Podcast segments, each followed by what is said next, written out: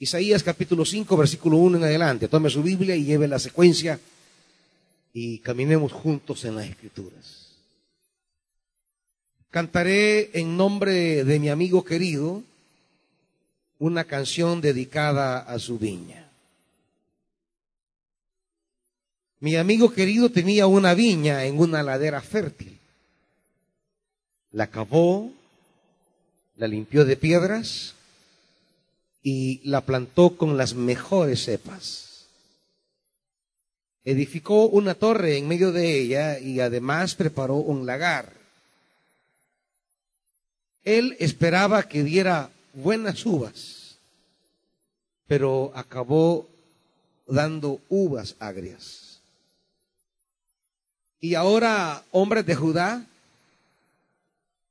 habitantes de Jerusalén, juzguen entre mi viña y yo. ¿Qué más se podría hacer por mi viña que yo no lo haya hecho? Yo esperaba que diera buenas uvas. ¿Por qué dio uvas agrias? Voy a decirles lo que haré con mi viña. Le quitaré su cerco y será destruida derribaré su muro y será pisoteada. La dejaré desolada y no será podada ni cultivada. Le crecerán espinos y cardos. Mandaré que las nubes no lluevan sobre ella. La viña del Señor Todopoderoso es el pueblo de Israel. Los hombres de Judá son su huerto preferido. Él esperaba justicia, pero encontró ríos de sangre. Esperaba rectitud, pero encontró gritos de angustia. Padre, permítenos esta mañana poder entender tus deseos y expectativas. Y que el amado Espíritu Santo nos ayude a armonizar tus deseos con nuestros actos para poder así complacerte. Porque un Dios complacido hace maravillas con su pueblo. Y nosotros queremos seguir viendo tus maravillas. En el nombre glorioso de Jesús. Amén. Gloria a Dios. Bendito el Señor, iglesia. Los deseos de Dios. Eso es clave para la iglesia. Porque justamente eso nos hace iglesia complacer a Dios. Y si agradar a Dios ya no es parte del ser iglesia, entonces no tenemos ningún valor delante de Dios. No importa el título que diga en un templo iglesia evangélica, no sé cuánto, desde 1900 y tanto. No importa. Esto no es tema de antigüedades. Esto no es asunto de qué iglesia es más vieja. Esto no es cosa de qué iglesia tenga el mejor templo. Esto no es asunto de quién tiene más gente. El mundo evangélico ha, ha, cambiado los patrones de aprobación divina. Y creemos que, que la, la posición, el valor de una iglesia depende de estos factores que les he mencionado. Pero no. Hay, hay, hay una sola cosa que Dios quiere de entre nosotros. Y es lo que el profeta va a declamar. En, esta, en este canto, en esta parábola eh, de la viña, el profeta va a manifestar la frustración divina de cara a lo que Dios hace y de cara a lo que la viña hace. La palabra hacer en este, en esta, en este canto es clave. Aparecerá siete veces. Claro que en la traducción ya al castellano se perderán algunos verbos hacer, porque ha sido traducido dar fruto, pero el hebreo no dice dar fruto, dice hacer fruto. Pero es clave en este texto el verbo hacer. Quiero que lo veamos brevemente su mención a lo largo de, de los ocho de los siete versículos que hemos leído. Y dice el versículo, él acabó, la limpió de piedras, plantó las mejores cepas, edificó la torre, preparó un lagar. Ahora dice, él esperaba, y literalmente debe decir, él esperaba que hiciera buenas uvas. Se ha traducido por dar, pero el hebreo no dice dar, dice hacer, hacer buenas uvas. Primera mención del verbo hacer. Él esperaba que hiciera buenas uvas. ¿Y qué? Pero acabó haciendo uvas agrias. Otra vez. Aunque aquí dice dando, ya les aclaré que en hebreo el verbo dice hacer.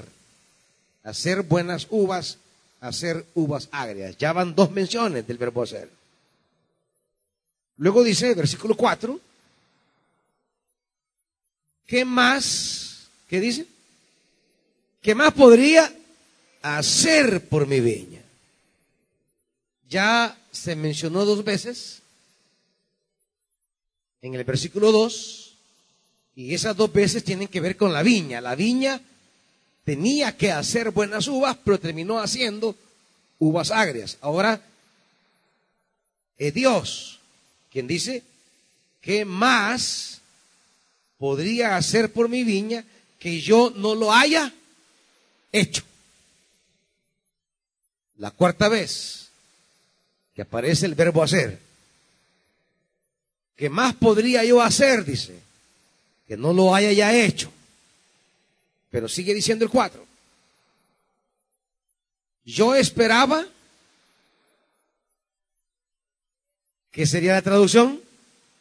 Según lo que ya les expliqué, yo esperaba que hiciera buenas uvas, pero terminó haciendo. ¿Cuántas misiones bañadas el verbo hacer? Seis. Y así dice versículo 5, voy a decirles lo que haré con mi vida. Diríamos entonces que estos siete verbos, estos, perdón, estas siete veces que aparece el verbo hacer, están distribuidos, diríamos, en tres, en tres eh, etapas, en tres fracciones, para que, para que entendamos. Primero, se nos viene hablando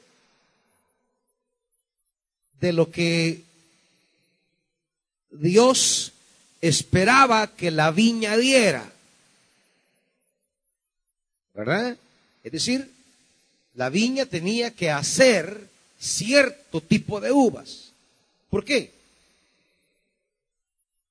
Porque dice el versículo 4, yo ya había hecho algo con esta viña. Es decir, está, está Dios que ha hecho algo con esa viña ¿Me va siguiendo? Dios hizo con esta viña algo especial. Y él esperaba que Israel hiciera algo especial con eso que Dios había hecho por la viña. La viña tenía que hacer algo en respuesta a lo que Dios había hecho. ¿Me van siguiendo? Ahora, como esta viña no hizo cosas que armonizaran con lo que Dios había hecho con ella, ahora Dios va a hacer otra cosa con esta viña. ¿Me van entendiendo? Es decir, los actos de Dios con usted lo determina usted. Lo que usted quiere que Dios haga con su vida, no lo determina Dios, lo determina usted. La acción inicial, dígame bien, la acción inicial de Dios para con nosotros es un acto de su bondad. Ese sí es el acto inicial de su misericordia. La viña recibe acciones, Dios hace cosas buenas para la viña. Y eso depende de la misericordia de Dios, de nada más. Ahí sí entra la generosidad de Dios. El Dios que te colma de bondades y misericordias. El Dios que te adorna. El Dios que te cubre, el Dios que te bendice. Es el Dios que te bendice, te adorna y te, y te da lo mejor. Y eso lo hace por su bondad. Ahora, cuando Dios se acerca a ti y te bendice, cuando Dios te cubre de sus bondades y misericordias, cuando Él te saca de ese, de ese ámbito de esterilidad, de desierto, de muerte, de soledad, y te pone en un nuevo escenario marcado por su bondad, por su gracia, donde antes no tenías una buena tierra, hoy te pone una buena tierra es decir, una ladera fértil, ya no estás en desierto, Dios ahora te tiene en ladera fértil. ¿Me va siguiendo?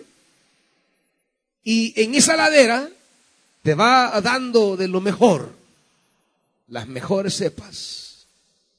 Y va expulsando de tu vida las cosas que pueden estropear tus buenos actos. Y por eso comienza a limpiarla de piedras. A veces la bendición de Dios es echar piedras de tu vida. Sacar cosas que te dañen.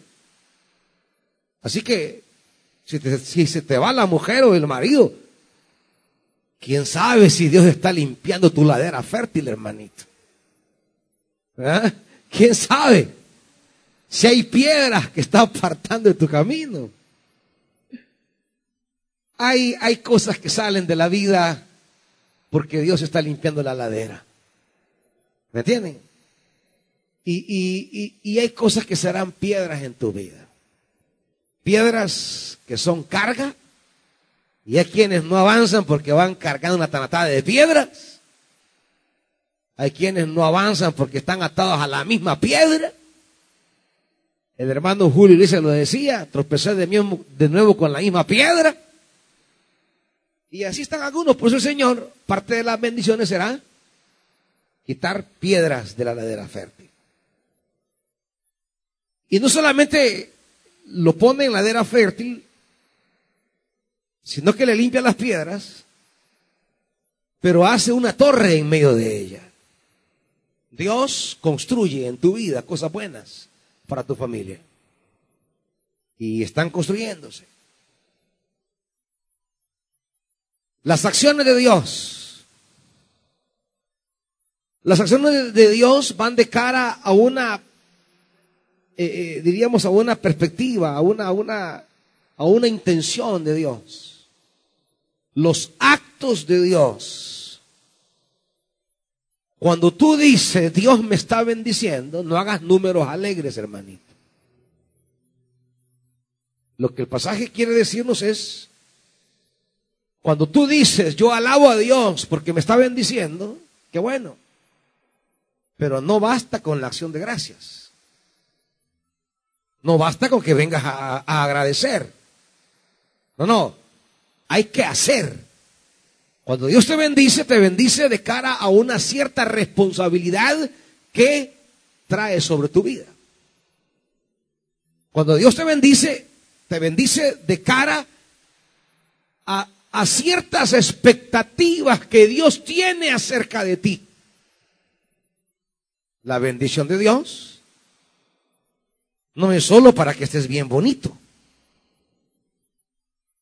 No solo es para que estés, eh, eh, que, que te sientas bien.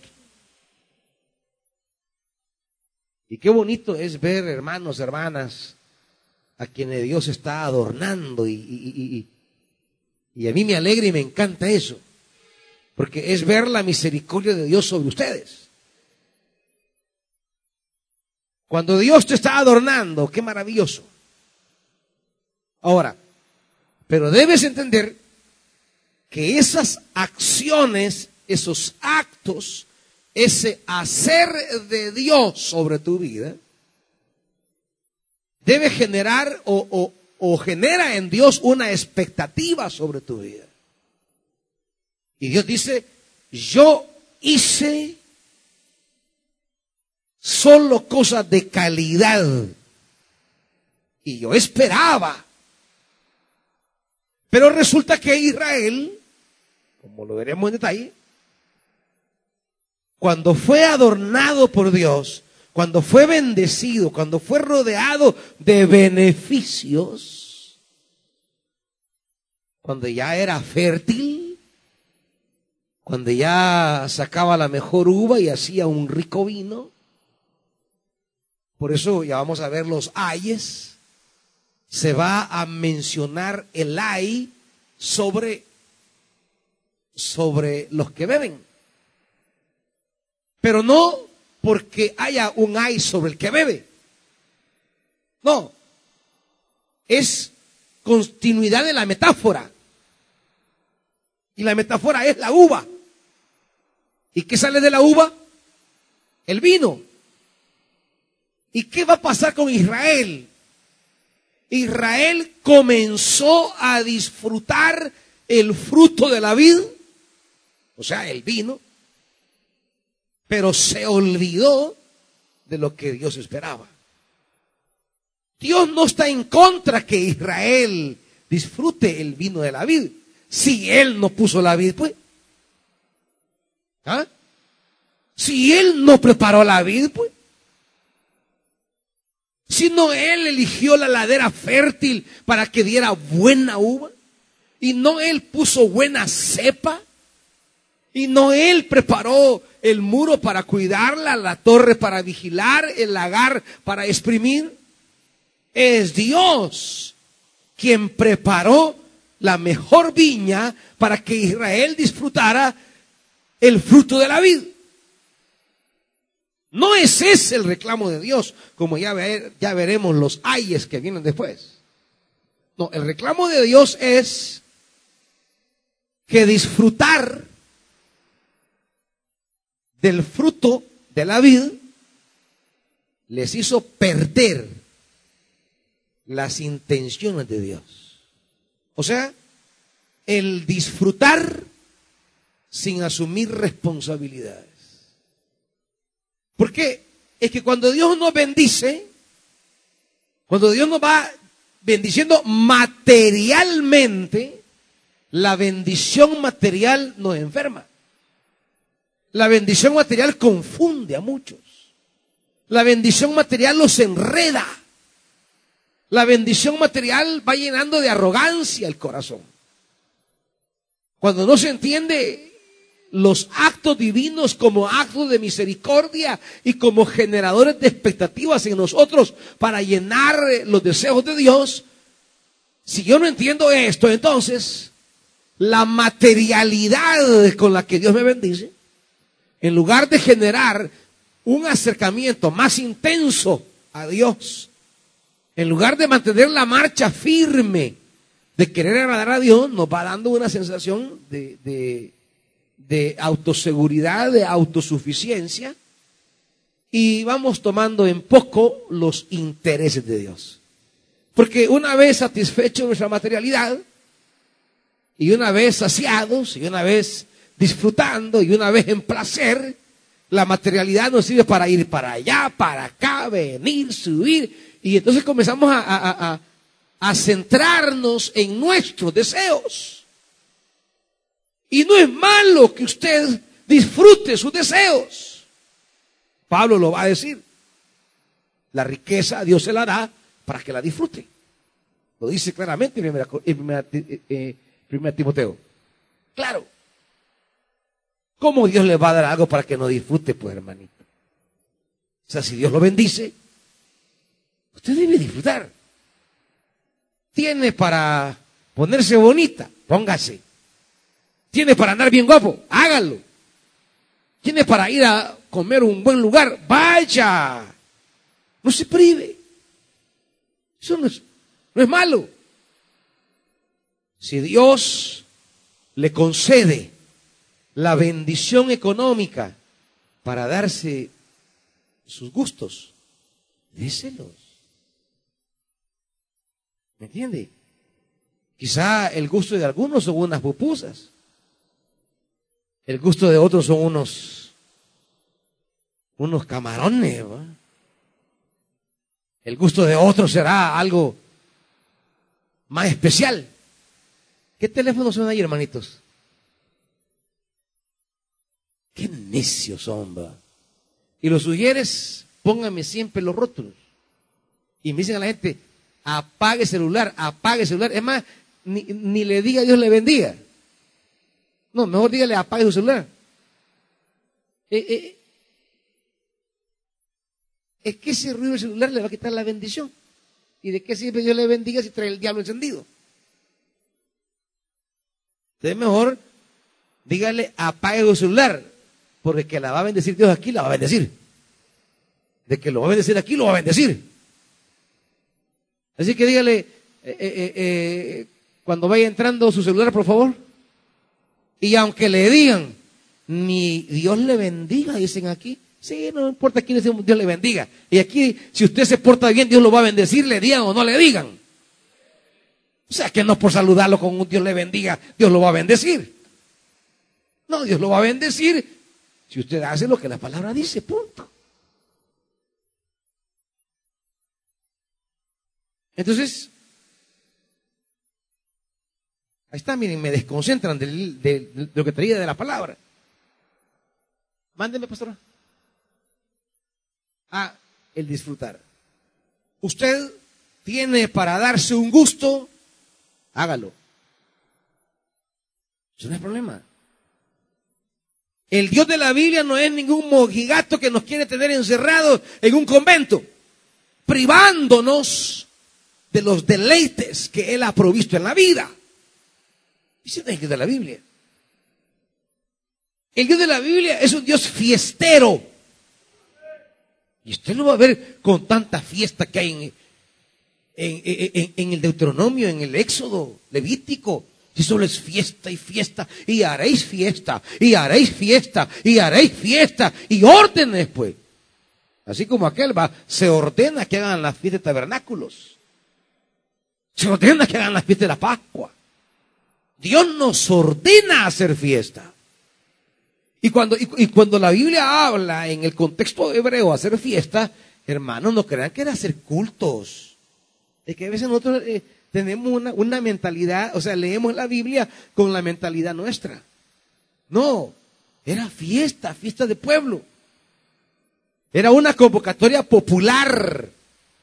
Vamos a celebrar. Y si usted lee Levítico, si en el año que una fiesta, que otra fiesta, que otra fiesta, y eran pachangones, hermanitos. Eran fiestas de siete días. O era una celebración terrible. Había comida y bebida en abundancia. Danza, júbilo, instrumentos, toda la instrumentalidad que se menciona.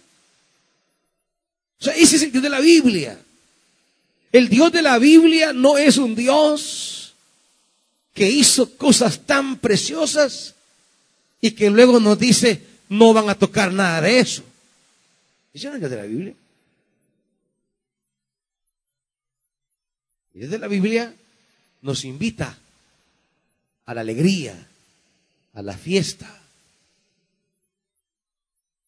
a celebrar la vida y tantas cosas bellas que tiene la vida.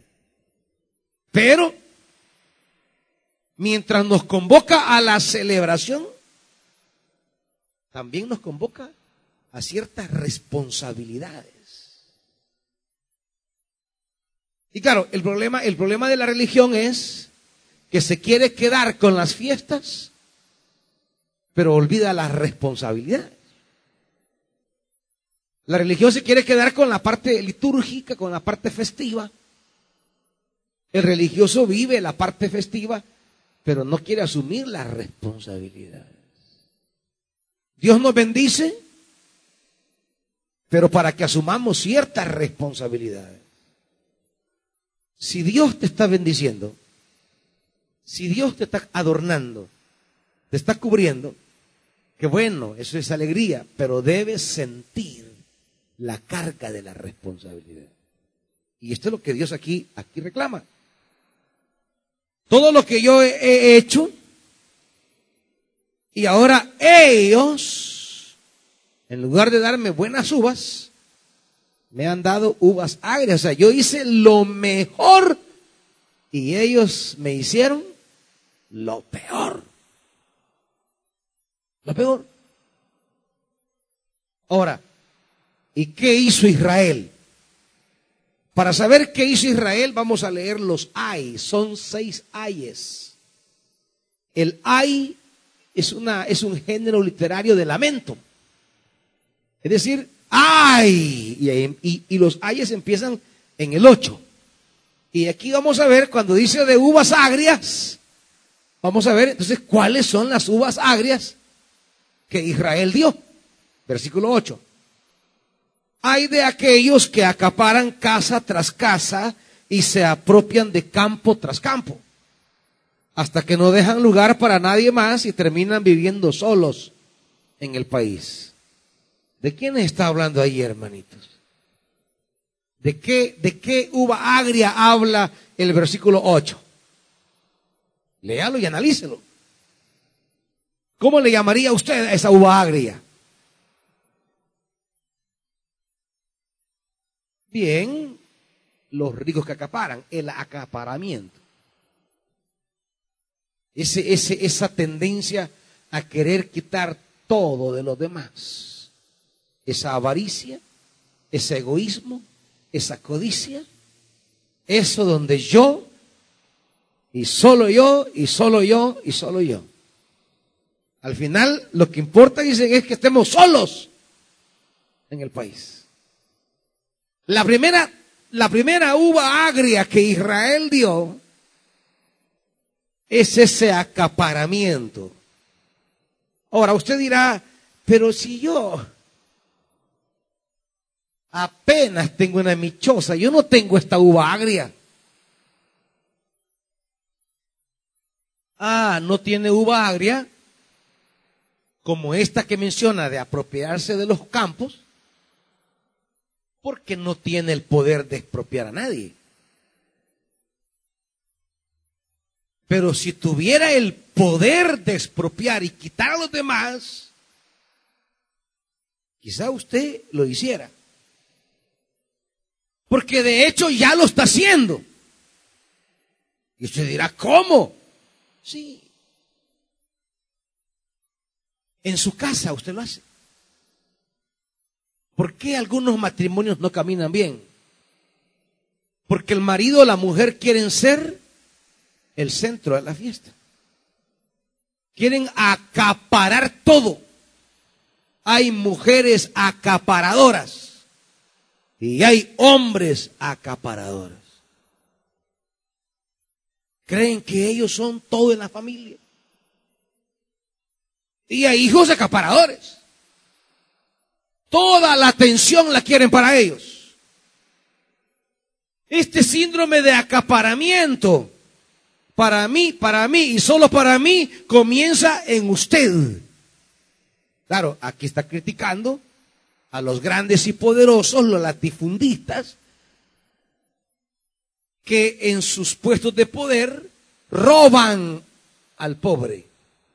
Claro, aquí habla de las grandes naciones que se han aprovechado de naciones pobres robándoles sus recursos. Pero no es solamente de juzgar a los ricos acaparadores. No es solamente de juzgar a las naciones acaparadoras que de por sí, si no se vuelven de esa sus injusticias, la ira de Dios llegará un día. Pero es fácil hablar de los ricos mañosos, es fácil. Es, es, es, fácil hablar de las naciones ricas que roban a las naciones pobres, que el norte explota el sur. Y hay quienes hacen su vida explotando los discursos revolucionarios de los ricos sobre los pobres, el norte sobre el sur. Pero en su vida personal se comportan en la misma lógica. Porque el problema de acaparar no es social, es humano. Le ha olvidado a mucha gente. Por eso aquellos que durante décadas pasaron denunciando a los ricos, una vez estuvieron en el poder, se hicieron ricos. ¿Por qué? Porque no es problema de ideología, es problema de estructura humana. El ser humano tiene una tendencia a querer acaparar lo de los demás.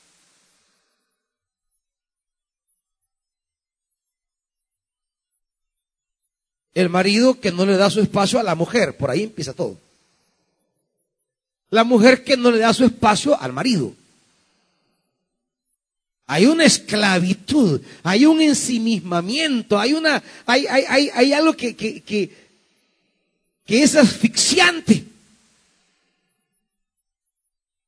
Comenzando con ese, con ese sentido de propiedad que yo creo que la persona tiene respecto a mí. O sea, la propiedad.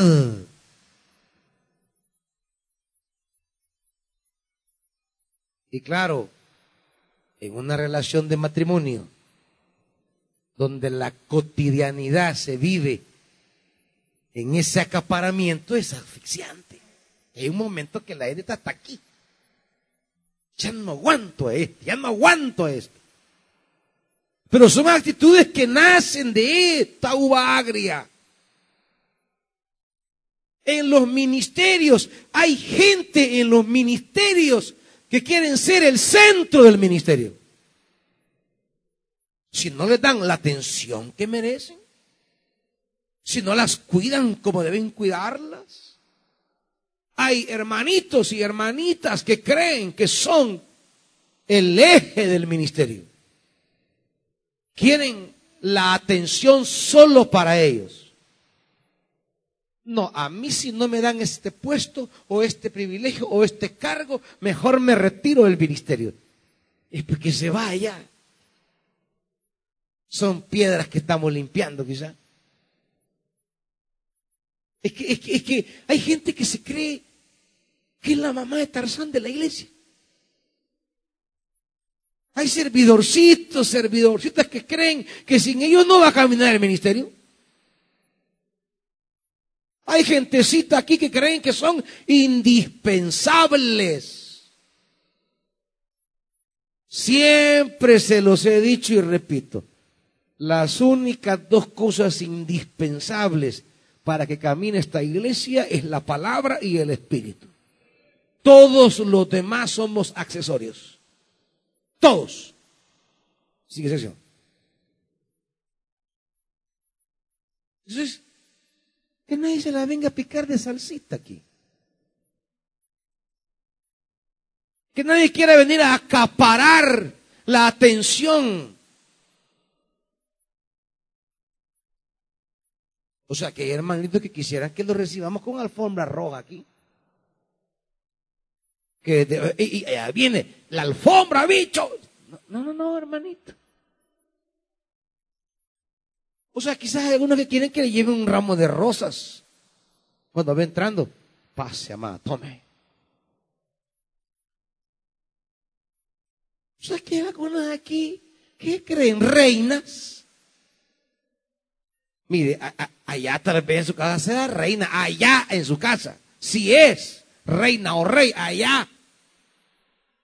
No porque algunos parecen esclavos o esclavas más que reinas o reyes. No, no, aquí somos obreros todos. Aquí venimos a trabajar. Puede venir bonito, bonita, chula, elegante, pero a trabajar. Pero desde el momento en que vamos acaparando, bueno, y hay quienes van queriéndole quitar a otros. Entran a los ministerios para querer desplazar a otros. Eso no está bueno, hermanitos. Son uvas agrias. Eso no quiere el Señor. Si Dios lo ha bendecido, no es para que eche a nadie, ni desplace a nadie, ni que se crea la mamá de Tarzán, ni la gallina de los huevos de oro. No, no. Aquí estamos por la pura misericordia. Por la purita misericordia. Y yo no soy quien para quitarle a usted nada de su honor. Ustedes son gente honorable que Dios les ha dado honor. Y yo no estoy aquí para quitarle honor a ninguno de ustedes. Porque hay gente que cree que su honor aumenta cuando pisotea el honor de los demás. Aquí hay gente que cree que su honor crece cuando aplasta el honor de los demás. Y a muchos les encanta tener el honor de los demás por el suelo. Creen que así ellos están más altos. Quiero decirle que eso es nefasto delante de Dios. Quiero decirle que si usted aquí se pone, te amo más a mi vida, porque decir se va, te amo mamá, pero anda votando el honor del hermano, pajas son, para Dios, para Dios eso no vale nada. O sea, para Dios no vale nada eso. No es que Dios no quiera que le alabe, que le alabe, que le adore, claro. Pero Dios va a decir, miren, ¿de qué me sirven sus chilladas en el culto? Si volan lengua, vuelan lengua hartándose de hermano. ¿De qué me sirve? Lo va a decir Isaías 1. ¿De qué me sirve que hacen las manos? O sea, miren, me fastidia eso. Dios dice, cuando dice me fastidia, me cae mal. O sea, sepa que Dios dice, me cae mal. Que Dios se la esté picando de chillón en el culto, pero allá afuera, eh, eh, en, el patio, en el parqueo, eh, en la cafetería, en los palos, va lengua y lengua contra el hermano o hermana. Dice, mire, a mí eso me, me tiene hasta aquí. Cuando usted anda queriendo acaparar todo solo para usted. No es solo de juzgar a los ricos y poderosos que acaparan y roban. No, comienza con usted, hermanito. Con usted, hermanita. Con usted comienza estas uvas agrias. Segunda uva agria, versículo 11. Hay de los que madrugan para ir tras bebidas embriagantes, que quedan hasta muy tarde embriagándose con vino. En sus banquetes hay vino y arpas, liras, tambores y flautas. Pero no se fijan en los hechos del Señor, ni tienen en cuenta las obras de mis manos. ¿En qué sentido es este hay? En que ustedes disfrutan pero se quedan hasta ahí. El placer de beber vino desligado de entender los caminos de Dios. El placer de disfrutar el fruto de la vida, pero no entender que el placer que Dios te da conlleva una tarea, una responsabilidad, una expectativa divina. Ahí anda la gente solo fregando. Mire, medio la bendice el Señor y ya no paran de andar como cabros para arriba y para abajo. Medio Dios les provee algo. Medio Dios les adorna con algo. y se olvidan de los intereses divinos. Cuando Dios te bendice, la bendición es una convocatoria al servicio, a agradar a Dios. La bendición es un llamado que Dios te hace para que llenes sus expectativas.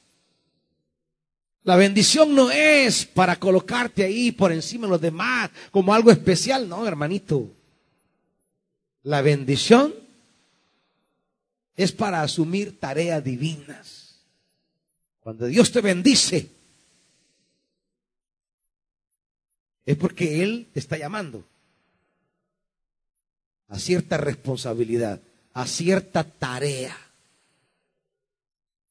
Dios te bendice y bebes el fruto de la vida. Bueno, ya lo dirá el profeta Jeremías, acompáñenme. Cuando reclama al rey acerca de capítulo 22,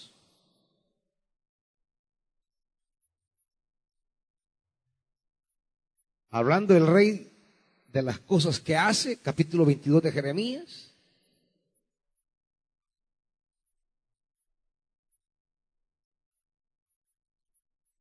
Dice 14, 22, 14 de Jeremías, ¿está conmigo?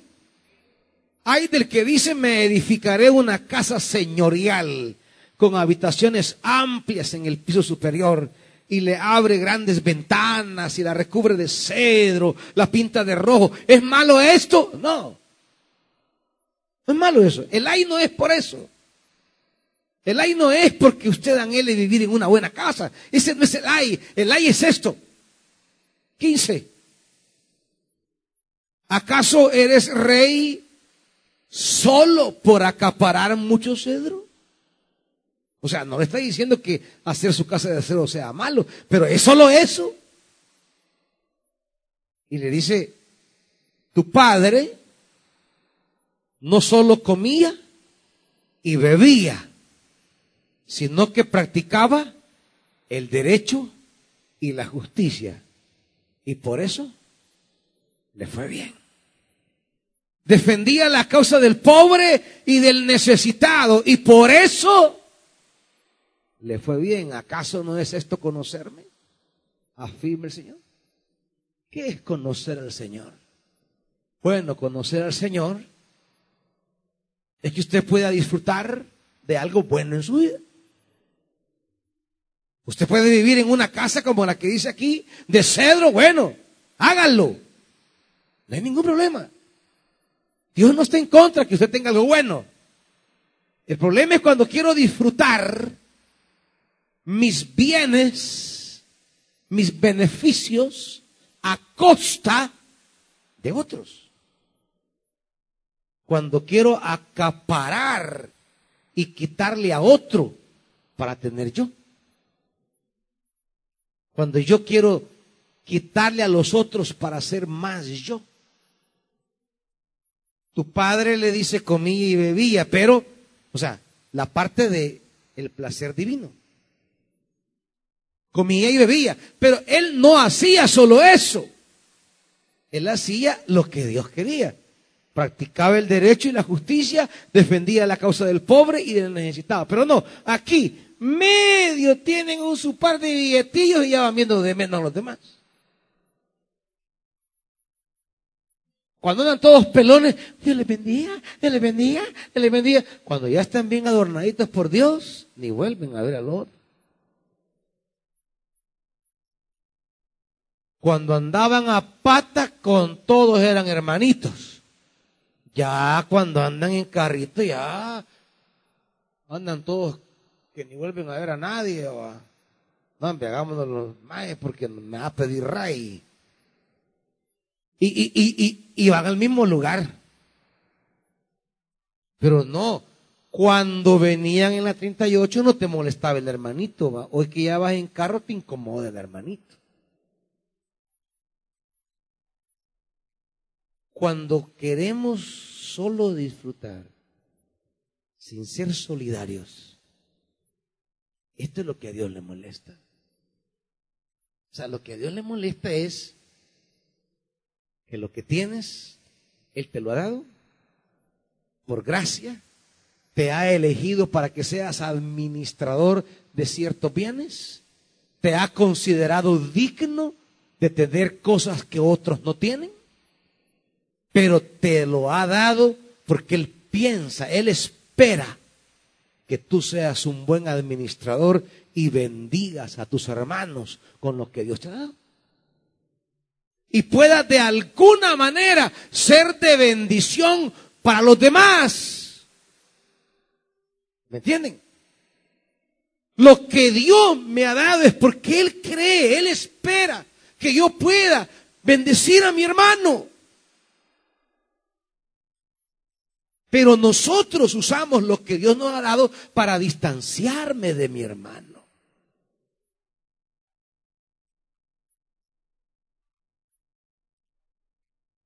Nosotros usamos con lo que Dios nos ha bendecido para empoderarme y aplastar a mi hermano. Dios te da un cargo de liderazgo y tú lo usas para andar achicando medio mundo. E, e, e, eso no es para lo que Dios te lo dio. O para que te creas que eso es mejor que alguien. Mira, estamos en el cargo que tenemos es por la pura gracia. Así, regalo de Dios. Y lo que tenemos que hacer en el lugar que estamos es bendecir a los demás. Bendecirlos. Porque Dios te ha considerado digno de tener para bendecir. Entonces, Dios no te ha llamado para que seas una casta especial. Ay, es que Dios conmigo es bien lindo. Ajá, ¿y vos con el hermano cómo sos? Ogro, horrible. No se esté ufanando que Dios es lindo con usted.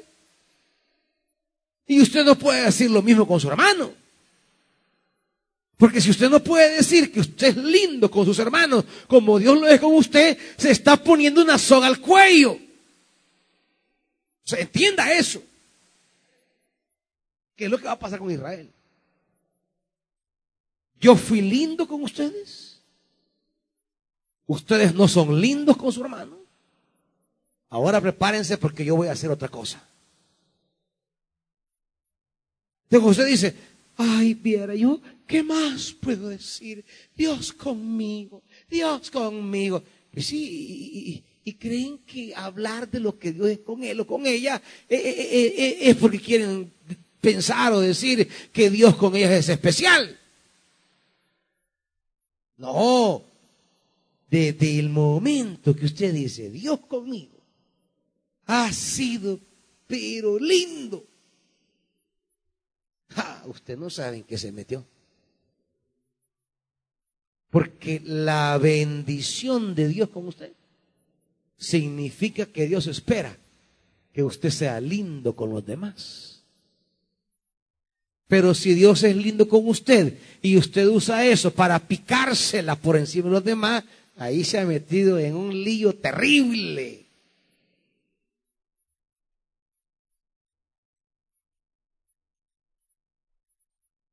Es como decirle, mire, mejor que no lo bendiga Dios. Pero usted dice, no, yo quiero la bendición. ¿La quiere de verdad? Sí. Bueno, entonces se va a meter en un lío con Dios. Porque Dios lo va a bendecir para que usted bendiga. bendecidos para bendecir. Ahora, si yo soy bendecido pero no bendigo, Dios dice, ah, vaya. Entonces prepárate porque te voy a quitar lo que te he bendecido. Porque no te he bendecido para que te la lleve eh, eh, eh, de San Macizo. No te he bendecido para que te la lleve de, de, de que preferidito. La bendición trae una responsabilidad para con Dios. Y sigue diciendo, 18, hay de los que arrastran iniquidad con cuerdas de mentira y el pecado con sogas de carreta. Y dicen que Dios se apresure, que apresure su obra para que la veamos. O sea, aquellos, dice el profeta, que quieren ver la intervención de Dios, pero en su boca hay mentira. No es verdad. Quieren ver la bendición. Que venga Dios ya, que actúe. Ay, ustedes no saben, dice. Está pidiendo la acción de Dios sobre su vida, pero de repente esa acción de Dios en lugar de ser favorable va a ser desfavorable. Yo quiero ver ya el día de Dios en mi vida. Ah, de verdad lo quiere ver, pero, pero, pero ¿cómo está con su hermano? El tema, el tema en todo esto es cómo somos con los demás. Esto. Las uvas agrias en síntesis es mi relación con los otros. Eso es todo. Las uvas agrias son relaciones dañinas y ofensivas hacia los demás.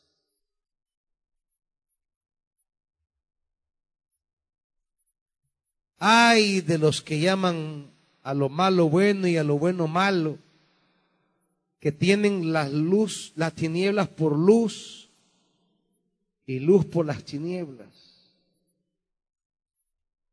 que tienen lo amargo por dulce y lo dulce por amargo. Todo esto son las uvas agrias.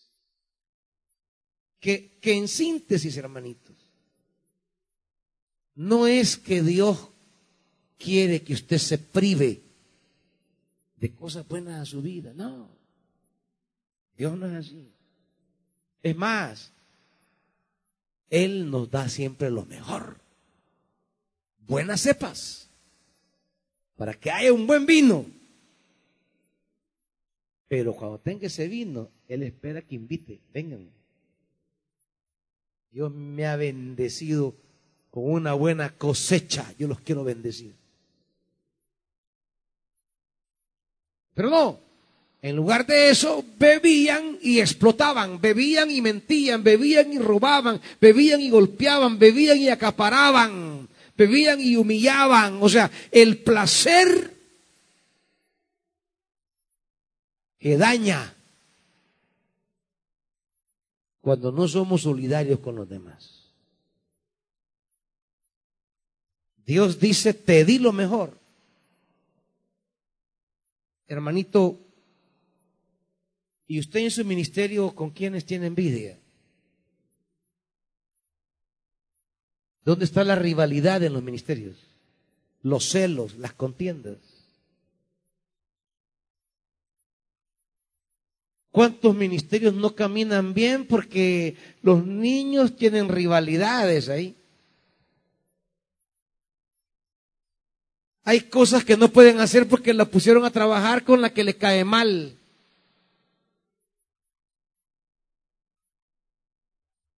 No quieren hacer eh, tal obra o ir a hacer una determinada actividad porque, uy, yo con esa ni loca. No, a mí no me ponga a trabajar con ese, yo con ese no me llevo. Pues sí, y, y, y entonces, ¿qué hacemos aquí? Pues?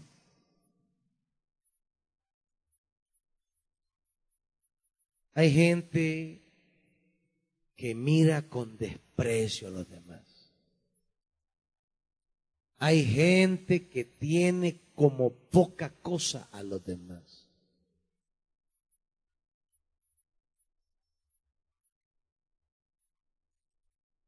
Llorar, llorar al Señor en el culto y mirar con desprecio y desdén a un hermanito, a una hermanita, eso no va con Dios. Eso no va con Dios. O sea, entiendan que Dios no es la religión. Dios no es la iglesia. No. Por eso dice el uno, mire, para que vean cómo arranca Isaías.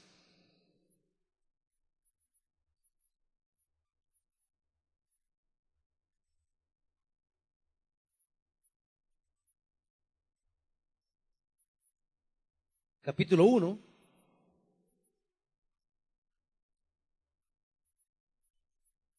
Versículo 11. ¿De qué me sirven sus muchos sacrificios? Dice el Señor.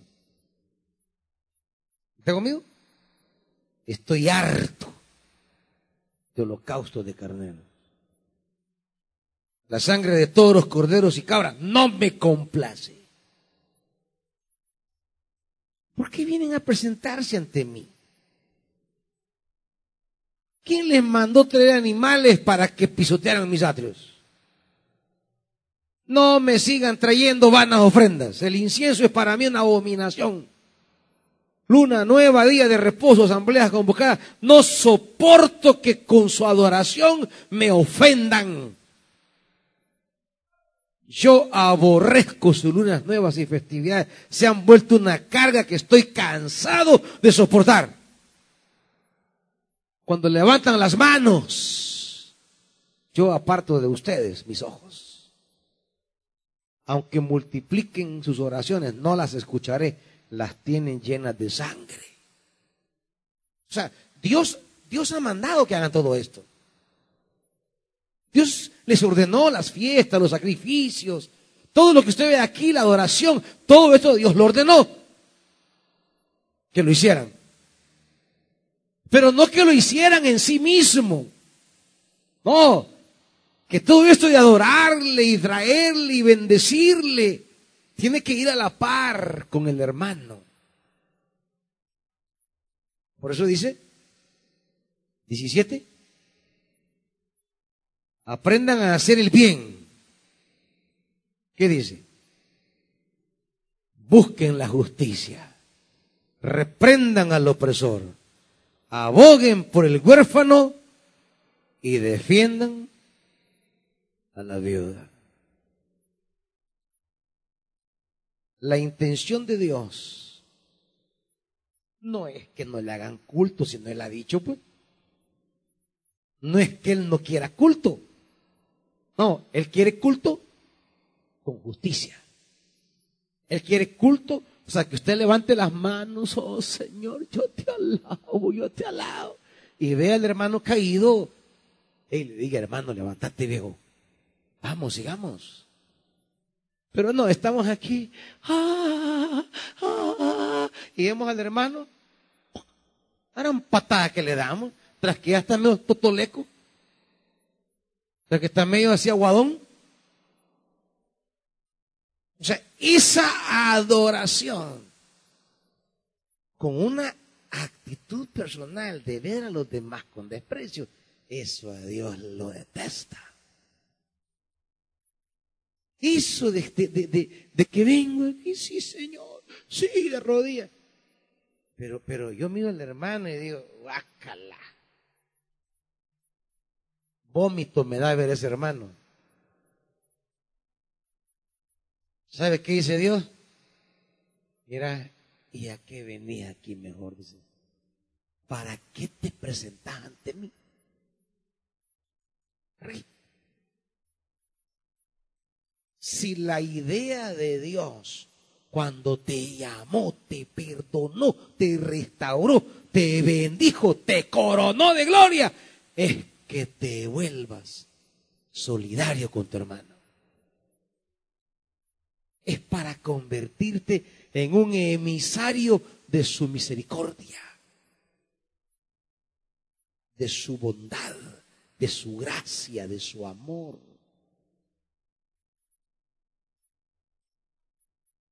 Cuando Dios te colma de su bendición. Es para que tú seas extensión de esa bendición. Cuando Dios te corona de favores y misericordia, es para que tú seas continuidad de eso.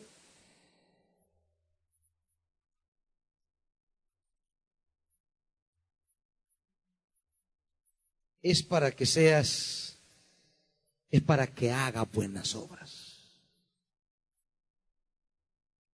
A eso fuimos llamados. Dice Efesios, y aquí cierro.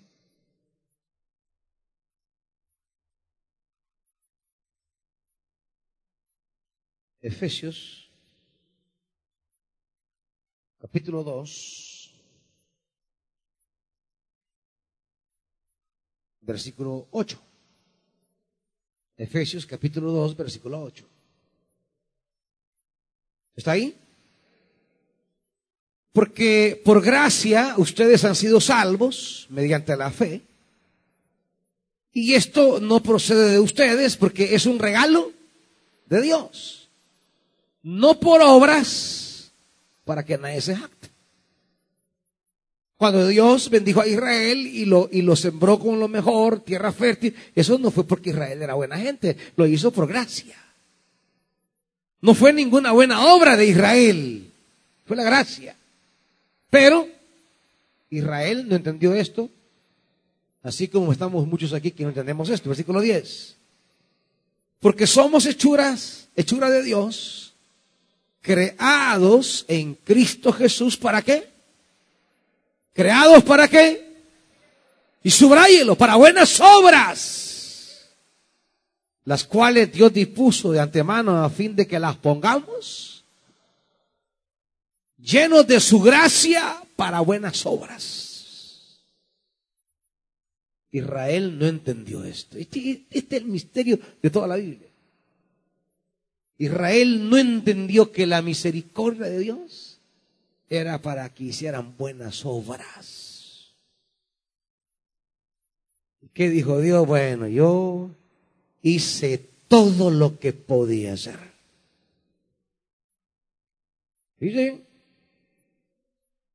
Solo hay una cosa que Dios no puede hacer.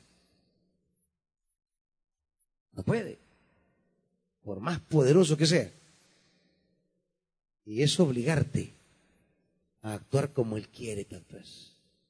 Él no puede hacer eso.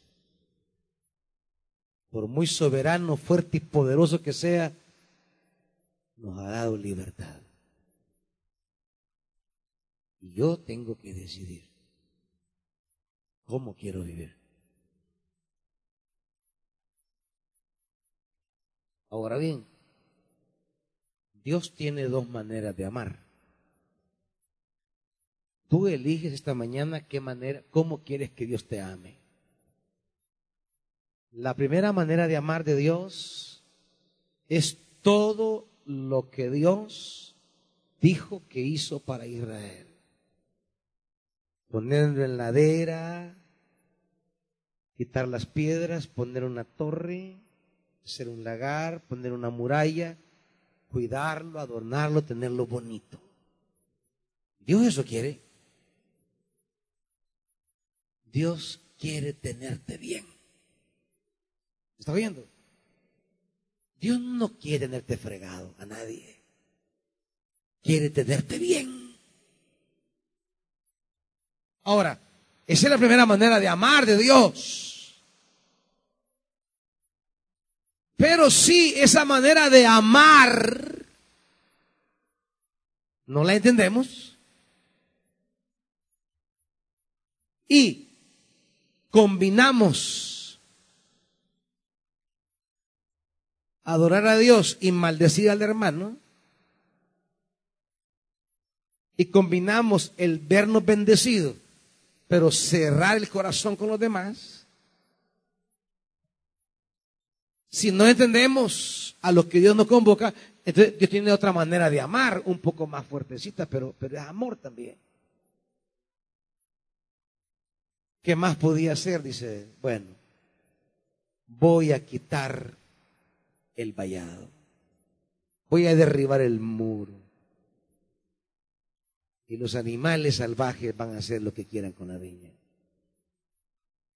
Y esa ladera fértil volverá a ser un desierto. La segunda manera de amar de Dios es cuando Dios te priva de todo y vuelves a tu condición original. Como era Israel antes, un desierto. ¿Y por qué es amor? Porque cuando tras una y tras otro llamado de Dios no entendemos, entonces a veces la única manera que el amor entiende que vamos a comprender es disciplinándonos. Por eso dice, Dios al que ama, disciplina. Es la parte del amor que algunos no entendemos y que no queremos. Pero que llega si no entendemos que Dios me ha bendecido para algo. Entonces dice, bueno, ya te expliqué, ya te llamé, ya, ya te ya, ya te hablé de una y mil maneras, no querés entender, seguís siendo un gran arrogante, un gran orgulloso, un gran egoísta, un gran vanidoso, seguís siendo con tu hermano un pedante. ¿No querés cambiar? ¿No quieres servir? ¿No quieres trabajar en mi obra? entonces te voy a amar de otra manera. Porque no te quiero ver así. Porque ahí te va a llevar a la desgracia, a la muerte. Y yo te quiero librar de la muerte. Te vengo y te disciplino. Esperando que el dolor de la disciplina me despierte. Y yo diga, Señor, me vuelvo a ti. Claro, no es fácil la disciplina. Y la disciplina de Dios es tremenda. Es tajante. Hermanitos, ¿por qué no entendemos mejor de palabra? Pónganse de pie, iglesia. ¿Por qué mejor no entendemos con la voz de Dios? usted ha albergado en su corazón desprecios hacia alguien? ¿Usted ha dejado que su corazón se llene de arrogancia? ¿Hay vanidad en su espíritu?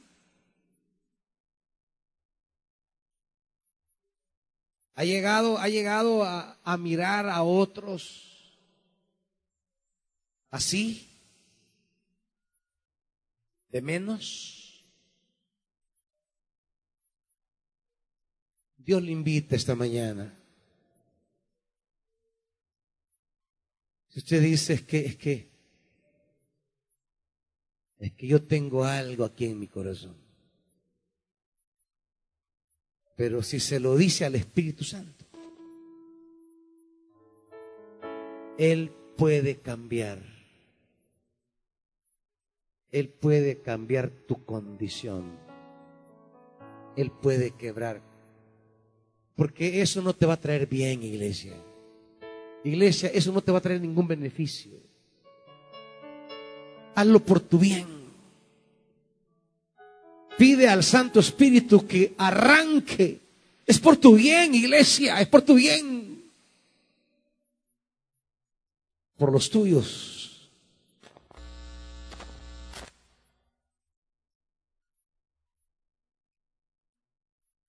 No dejes, No permitas, no eches a perder, no eches a perder lo que Dios quiere darte por tener un corazón altanero, orgulloso.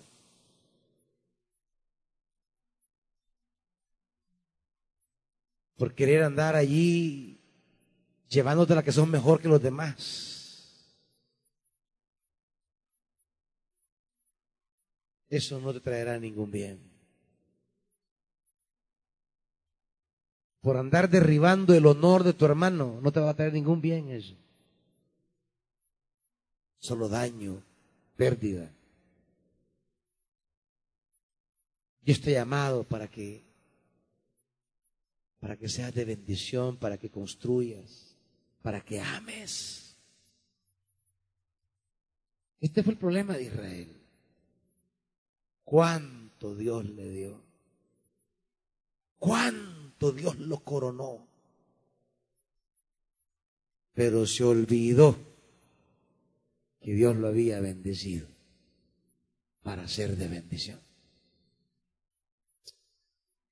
Padre,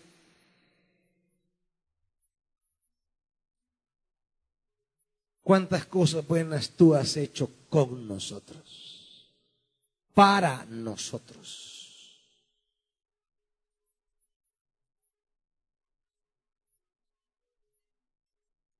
Ahora nosotros tenemos que hacer buenas cosas con los demás.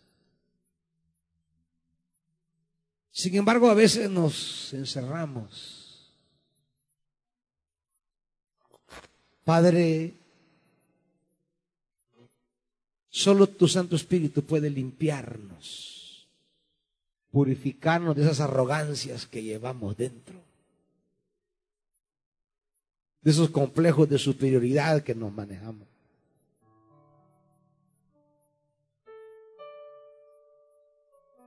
Si esta mañana alguien quiere entregarle su vida al Señor o reconciliarse con Dios, usted puede venir delante de Él y decirle, bendíceme para bendecir. Si oyeres hoy mi voz, dice el Señor, no endurezcáis vuestro corazón.